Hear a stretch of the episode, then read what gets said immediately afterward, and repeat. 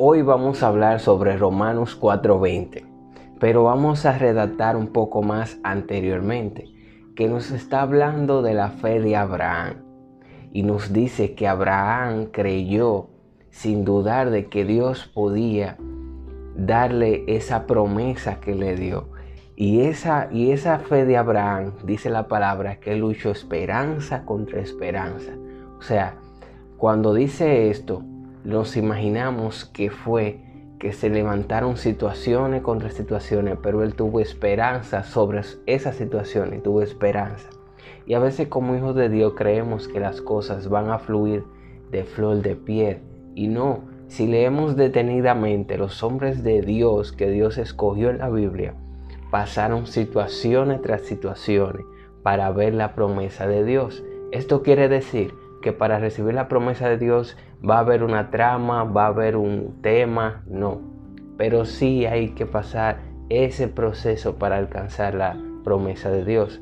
Aunque Dios no se puede encajar ni te puede decir, ah, tiene que ser así obligatoriamente para recibir la promesa o la bendición que estás esperando. No, realmente Dios obra de manera soberana.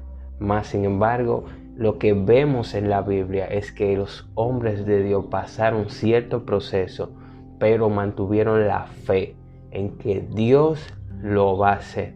Porque hay un adversario que no quiere que tú recibas la bendición y también hay condiciones en ti que deben de estar alineadas y preparadas para recibir la bendición y que no te hagan daño a ti, porque Dios no quiere eso. Entonces, como Él no quiere que te haga daño la bendición tan grande que tiene para ti, pues Él permite un proceso en tu vida para que te sea de bien, porque todo es usado para tu bien. Entonces vemos que dice en Romanos 4:20, tampoco dudó por incredulidad de la promesa de Dios, sino que se fortaleció en fe, dando gloria a Dios.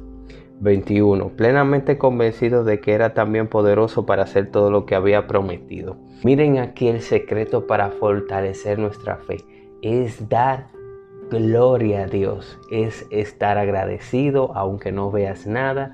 Tengo testimonio de eso. A mí se me dañó todo y yo creé, comencé a dar gracias a Dios y a glorificar a Dios porque sabía que de una u otra manera algo iba a suceder y di gracias porque era parte de ese proceso y vi una manifestación de un milagro que sucedió, de algo, de algo, de un equipo que me llegó.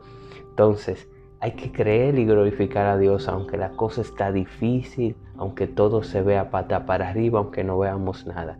Demos gloria a Dios y agradezcamos porque Él lo hará y tenemos que estar plenamente convencidos de que para Él nada es imposible. Sin más, te bendigo y nos vemos